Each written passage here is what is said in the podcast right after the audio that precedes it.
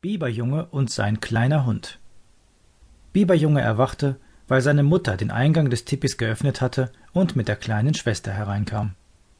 Die Sonne huschte über sein Gesicht und ein Sonnenstrahl kitzelte ihn an der Nase, so dass er niesen musste. Langschläfer, sagte seine Mutter. Biberjunge tastete mit beiden Händen auf seinem Lager herum. Doch so sehr er auch suchte, er konnte nichts finden. Schnaufer ist fort, rief er und sprang mit einem Satz auf die Beine. Schnaufer hieß der kleine Hund, der die ganze Nacht bei ihm geschlafen hatte. Eigentlich hatten junge Hunde im Zelt nichts verloren. Als der Welpe zum ersten Mal hereingekommen war, hatte Biberjunges großer Bruder ihn mehrmals wieder hinausgejagt. Aber der Welpe hatte sich einfach nicht vertreiben lassen. Er war immer wieder gekommen.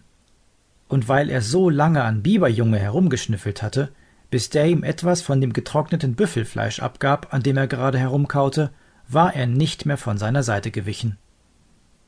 Das war falsch, hatte sein Vater damals gesagt. Jetzt werden wir ihn nicht mehr los. Ich will ihn auch nicht wieder los sein, hatte Biberjunge geantwortet und das kleine Hundebündel in seinem Arm mitgenommen. Weil der Welpe dabei vor Wohlbehagen geschnüffelt und geschnauft hatte, hatten alle lachen müssen. Seinen Namen hatte er seitdem auch weg. Schnaufer. Wenn er älter wird, muss er aber hinaus, hatte der Vater nur noch gesagt, und so war der kleine Schnaufer bis jetzt dageblieben. Er kann nicht weit sein, rief die Mutter noch, als Biberjunge bereits aus dem Tippi stürmte. Biberjunge lief sogleich zum Nachbarzelt. Dort war die Indianerfrau Schöne Morgenröte gerade dabei, ein paar Mokassins ihres Mannes zu flicken. Sie war allein. Ihre Kinder, kleiner Bär und weiße Wolke, waren unten am Fluss, und ihr Mann, mächtiger Donner, war mit den anderen Männern schon früh zur Jagd aufgebrochen. Sie würden erst wieder zurückkommen, wenn sie eine Beute hatten. So blieben die Frauen und die Kinder in den Zelten zurück und kümmerten sich um alles, was im Lager zu tun war. Schöne Morgenröte, hast du meinen Schnaufer gesehen? fragte Biberjunge sie jetzt. Aber Schöne Morgenröte schüttelte nur den Kopf. Da lief Biberjunge traurig weiter. In dem Lager am Fluss standen viele Zelte, in jedem Tippi wohnte eine Familie. Als Biberjunge zum nächsten Zelt kam, malte Blaue Feder dort gerade eine rote Sonne auf ein Stück Büffelleder. Obwohl Blaue Feder nicht viel älter als Biberjunge war, musste sie ihrer Mutter oft helfen. Zeit zum Spielen hatte sie kaum. So ging es allen Mädchen. Jungen hatten es da viel besser. Dazu kam, dass ihre Großeltern alt waren und von der Mutter gepflegt wurden. Seit sie nicht mehr selbst für sich sorgen konnten, hatte der Vater sie in sein Zelt geholt.